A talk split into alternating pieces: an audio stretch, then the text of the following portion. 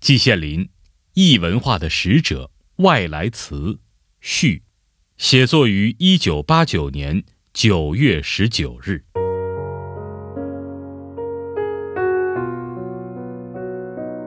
我一向认为，文化交流是促进人类社会进步的主要动力之一。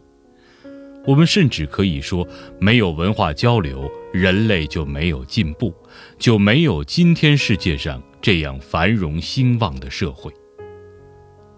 环顾我们的四周，我们今天的衣食住行，哪一件没有文化交流的痕迹呢？如果没有几千年，特别是近几百年来的文化交流，我们今天的社会能有现在这样的样子吗？文化交流的表现形式有很多，外来词在其中占有着一个很重要的地位。所谓外来词，无非是两大类：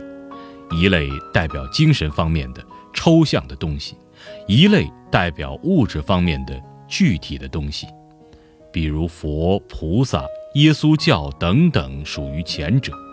沙发、咖啡、巧克力等等就属于后者。无论是抽象的东西还是具体的东西，这些词儿所代表的东西原来都是外国货，传入中国就必须要有一个华名，于是千奇百怪的外来词就应运而生了。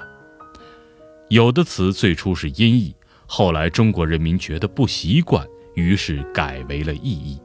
比如电话最初就叫德律风，等等。有的呢始终保持原来的音译，比如沙发、咖啡等等。决定取舍的是广大的人民群众。有很多的东西，我们早就已经忘记他们是外来的了，比如葡萄、菠菜等等。我们不是天天都在吃吗？有谁还会想到这些东西原来都是舶来品呢？可能，可能是骆驼来品也不一定呢。想不到他们是外来品，葡萄、菠菜等等美味却绝不会受到丝毫的影响，我们照样可以大快朵颐。但是，如果我们能在津津有味地享用这些东西之余，能够知道一点它的来源。不是会更增添一些美感，增加一些历史的美丽回忆吗？我甚至相信，有了这一些美感，有了一点美丽的历史回忆，在潜移默化中会加强我们的国际主义精神，意识到世界林林总总的人民总是互相帮助的，共同进入大同之域的理想也绝非一个乌托邦。我在这里并不要求社会上每一个人都成为研究外来词的专家，他们在读书和生活中遇到一些外来词和用外来词所表示的生活用品，尽管他们不知道这是外来词或舶来品，但只要能够理解、能够享用，这也就够了。但是对于一些从事文教工作的人，一些大中小知识分子，特别是从事历史研究、语言研究或者是其他有关研究工作的人，似乎应该在这一方面要求高一些，应该要求他们对外来词有一定程度的了解，这绝非过高的要求。可惜的是啊，我国对外来词的研究一向不受重视。世界上一些先进文明的国家，往往都有一些研究外来词的专家，